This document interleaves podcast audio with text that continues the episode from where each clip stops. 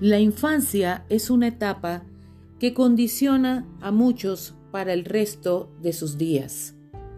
Hay infancias relativamente felices, tranquilas, pero casi todos hemos vivido en alguna ocasión eventos o situaciones que nos han marcado y han dejado cicatriz en nuestra personalidad cada una de las cinco heridas emocionales de la infancia deja su impronta característica y es fácil detectar cuando aparecen levantando su mano en eventos difíciles que atravesamos en la vida actual.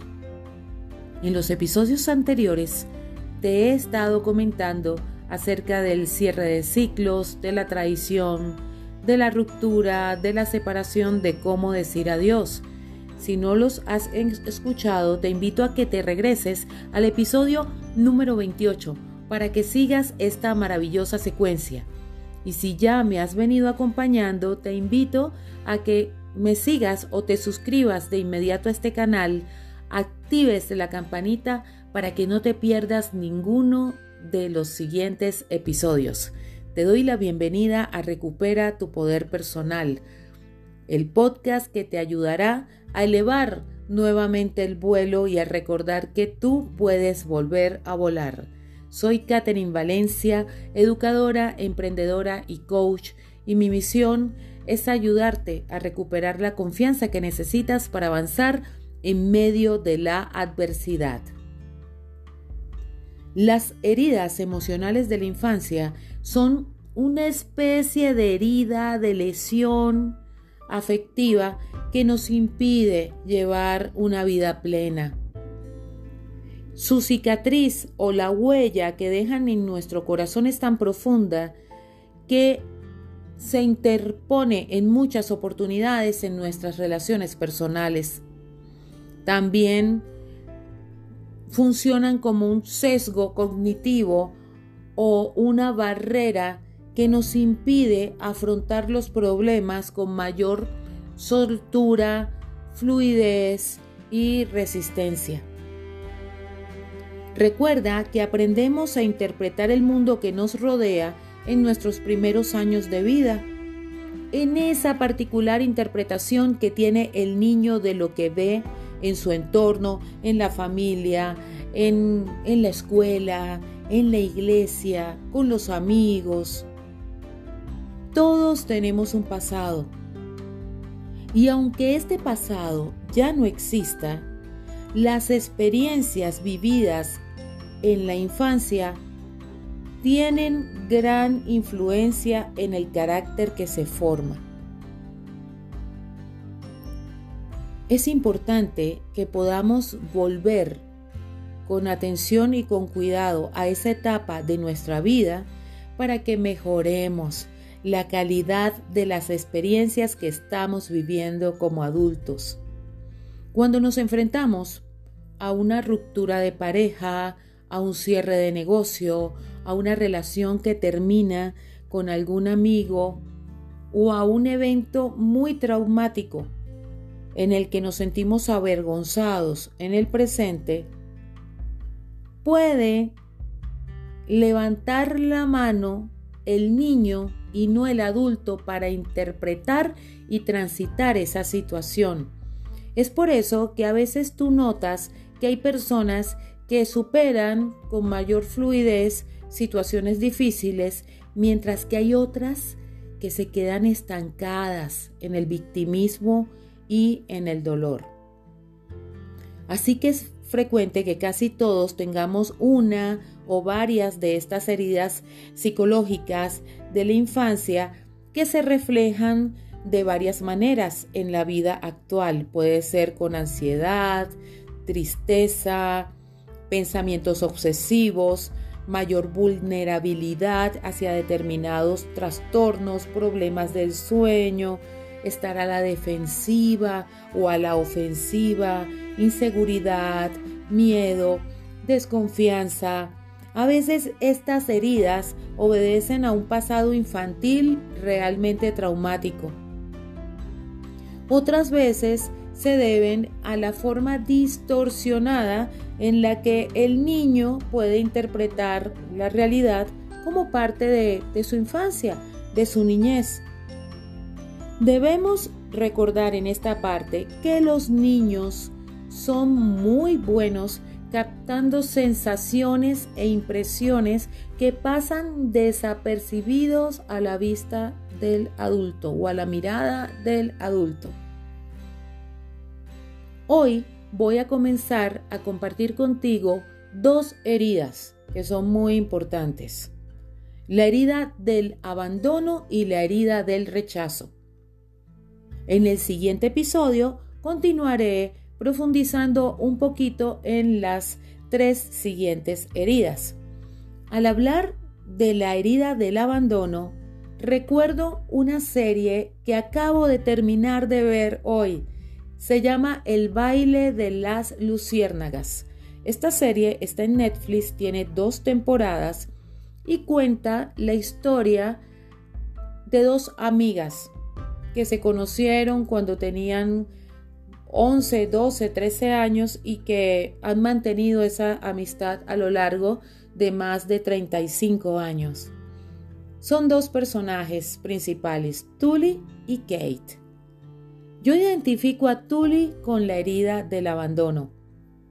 Cuando vemos la historia de esta chica, nos damos cuenta que su mamá la tuvo muy joven y que fue realmente su abuela quien la cuidaba. La película empieza con una escena en que aparece la mamá, toda hippie, se hacía llamar Nube, buscando a la niña que apenas tiene cuatro añitos y no reconoce a su mamá pues se la lleva y entre idas y venidas, en muchas oportunidades, la dejó tirada en cualquier concierto, en cualquier lugar. Entendemos que esta mamá sufría de adicciones y no tenía la capacidad emocional para cuidar de un niño. Entonces, cuando vemos crecer a Tuli, notamos que es una mujer que se muestra autosuficiente, independiente, que no necesita de los hombres y salta de relación en relación con un gran miedo a sumergirse en la vulnerabilidad que implica el habitar una relación. Quizás por el miedo a ser abandonada por esa pareja y repetir la historia de abandono que vivió con su madre.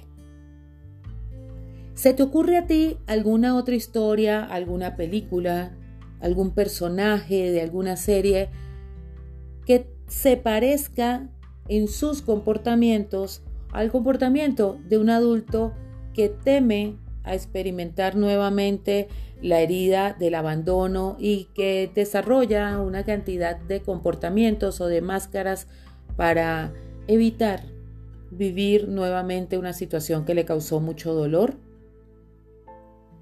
Los niños y las niñas son personas muy inmaduras cuando están pequeñas para comprender todo lo que sucede a su alrededor.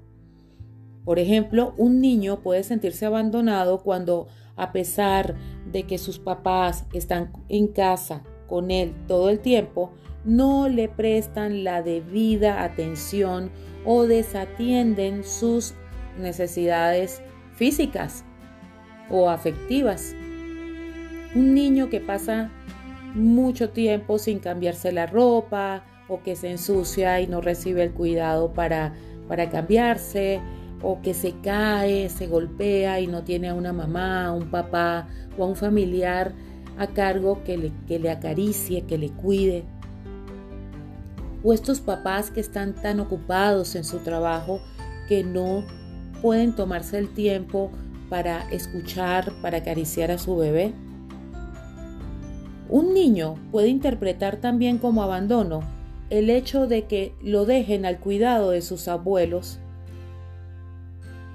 o que ese niño haya tenido que ser hospitalizado y haya tenido que quedarse en ese hospital por mucho tiempo. No siempre estuvieron sus papás ahí. Evidentemente el llevarlo a un hospital, El colocarlo bajo cuidados médicos señala que esos padres estaban pendientes de él, pero el niño no lo ve así. Lo interpreta como un abandono. Las heridas por abandono nos pueden llevar a desarrollar eh, tendencias como esa necesidad constante de aceptación por parte de las demás personas, nos preocupa cómo somos percibidos, nos puede llevar a relacionarnos con personas a quienes hay que cuidar porque se encuentran en un momento difícil de la vida y ese rol de cuidadores nos da la comodidad de saber que esa persona no nos va a abandonar. En el libro, en el libro titulado Mujeres que aman demasiado, hay una historia que cuenta de un adicto que vivía con otra, con una mujer obesa o de un obeso que vivía con una mujer adicta o la mujer estaba aparentemente completamente sana y ella lo cuidaba, era su pareja. Pero cuando él empezó a bajar de peso, empezó, a mejorar su estilo de vida, a jugar tenis, a compartir con amigos, pues ella se empezó a alejar porque él ya no necesitaba de ella. Y se fue. Entonces fíjate a dónde o a cuál lugar nos puede llevar el miedo al abandono. También puede llevarte a presentarte como una persona sumamente independiente, como una defensa. También podemos pensar que no tenemos el deseo de relacionarnos con otras personas, que estamos bien solos, pero en un nivel más profundo deseamos estar acompañados. Para quienes han experimentado el abandono en su infancia, la soledad es su mayor enemigo. La falta de afecto, compañía, protección les marcó tanto que tienen un temor extremo a quedarse solos. Las personas con la herida del abandono muestran esta carencia afectiva en sus relaciones personales, no quieren estar sola, dependen mucho de los demás. Y poder sanar esta herida requiere, en primer lugar, que puedas empezar a atreverte a pasar tiempo de calidad contigo mismo. Que sepas que la persona que mayor cuidado te puede brindar eres tú. Puedes empezar por realizar actividades que te gusten, practicando el autocuidado. Puedes identificar y saber gestionar el temor a ese abandono, cuidando de ti y estableciendo nuevas formas de relacionarte con otras personas. Recuerda que es el niño interior y no el adulto quien teme que lo dejen. Por eso hay que fortalecer tu autoestima para evitar caer en el autosabotaje. Es necesario que conectes con tu niño interior, que le abraces para que se sienta seguro y sea capaz poco a poco de, disfrutar de esos momentos de soledad. No siempre se puede superar los efectos de esta herida sin ayuda. Yo siempre te voy a recomendar que busques a un profesional para que te apoye. Recuerda que cuando tú temes al abandono, te abandonas también o abandonas a otros. Ten en cuenta esta mirada sistémica para que puedas observar la herida del abandono y su influencia en tu vida actual a través de esta mirada. La siguiente herida de la que quiero hablar contigo es la herida del rechazo. Para esta herida viene a mi memoria una película que protagonizó Julia Roberts en el año 1999 que se llamaba Una novia fugitiva. Esta chica era conocida porque cuando llegaba el día de la boda, ahí en el altar, pues los novios temblaban porque en el momento menos esperado ella salía huyendo. Y esta es la máscara de la persona que sufre o vive con intensidad la herida del rechazo, la máscara del huidizo, la máscara de huir. El miedo al rechazo es una de las heridas más profundas porque implica el rechazo hacia nosotros mismos, hacia nuestros pensamientos, hacia nuestras vivencias. Es el rechazo a nuestro amor e incluso el rechazo a nuestra propia persona. Por supuesto que tiene su origen en experiencias de no aceptación por parte de los padres, familiares, abuelos, hermanos, amigos. Ante las primeras vivencias de rechazo, se comienza a crear esa máscara para protegerse de ese sentimiento tan desgarrador que va ligado a la infravaloración de uno mismo y que se caracteriza por esta personalidad huidiza. Según las investigaciones llevadas a cabo por Liz Bourbeau, así la primera reacción de una persona que se siente rechazada siempre será huir. Por eso es que cuando son niños, crean este mundo imaginario que les protege de la realidad que no quieren ver en ese presente que están viviendo junto a su familia. Cuando un niño recibe señales de rechazo, crece en su interior como esa huella del autodesprecio. Se ve atacada para mí la condición más preciada del ser humano, que es la dignidad. Piensa que no es digno de amar ni de ser amado y va interiorizando ese sentimiento, interpretando todo lo que le sucede a través del filtro de la herida del rechazo. De repente va por la calle, ya de adulto, y saluda a alguien que conoció hace un tiempo y esa persona no le responde el saludo y ya lo interpreta como un rechazo. No le gusté, no le caí bien. Y resulta que esa persona ni siquiera le vio, estaba distraída todo lo interpreta como o a través del filtro de esta herida. A partir de las heridas emocionales sufridas en la infancia, se conforma una parte de nuestra personalidad. Por eso, la persona que vive la herida del rechazo se caracteriza por infravalorarse, buscar la perfección a todo precio. Esto va a hacer que ella constantemente esté buscando el reconocimiento de los otros.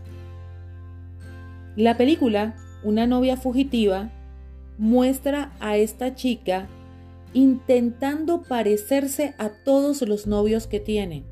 Esto lo descubrió el protagonista, Richard Gere, cuando hacía una entrevista, el reportaje, cubría la noticia y empezó a notar un patrón que si esta chica tenía un novio vegetariano se volvía vegana, vegetariana, si tenía un novio rockero, pues ella se volvía rockera, si tenía un novio vaquero, pues ella se vestía de vaquera. Es la búsqueda de saciar aquello que no se logra completar. Cuanto más profunda sea la herida del rechazo, mayor será el rechazo hacia ti mismo o hacia ti misma y hacia los demás. La vergüenza es un sentimiento que se presenta con gran frecuencia en las personas que atraviesan esta herida. ¿Cómo se sana la herida del rechazo? Prestando atención a la autoestima, comenzando a valorarte, a reconocerte por lo que eres, a recuperar esa dignidad sin necesitar la aprobación de los demás, escuchando esa vocecita, ese crítico interno que te ataca, que te dice vete, vete, vete, vete, vete de ahí, o ese crítico que hace que rechaces a los demás y no le des la oportunidad de acercarse a ti. Siempre recuerda que es necesario que te acompañes de un profesional, que tengas un círculo de amigos en los que puedas confiar, pero especialmente confía en ti. herida de abandono y de rechazo, para que puedas entender cómo afrontas las situaciones actuales. En el siguiente episodio vamos a hablar de las siguientes tres heridas. Si tú has conectado con alguna de estas dos heridas o con ambas, escríbeme a Instagram Caterine Valencia Coaching. En el link abajo en la descripción de este episodio tendrás todos los links para que me puedas escribir, podamos conectar. Sígueme, activa la campanita y ya está listo el siguiente episodio. Vamos allá a elevar esas alas, a elevar ese vuelo y a recordar, mi águila, que tú puedes volver a volar. Nos vemos en el siguiente episodio. Bye bye.